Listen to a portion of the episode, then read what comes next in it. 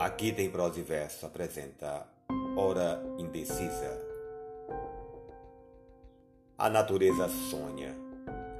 A bruma, artista desfeita em rendas, o arvoredo enlaça. Da luz à sombra, aos poucos tudo passa, e a treva, aos poucos, a amplidão conquista. O crepúsculo de ouro e de ametista já se desfez em rolos de fumaça, e tem agora a cor sombria e baça toda a paisagem que daqui se avista. O céu cinzento, a bruma veio aos poucos. Foram-se as aves nos seus voos loucos, e ainda nem uma estrela apareceu. Hora triste e indecisa da saudade, em que já não existe claridade, em que a noite de todo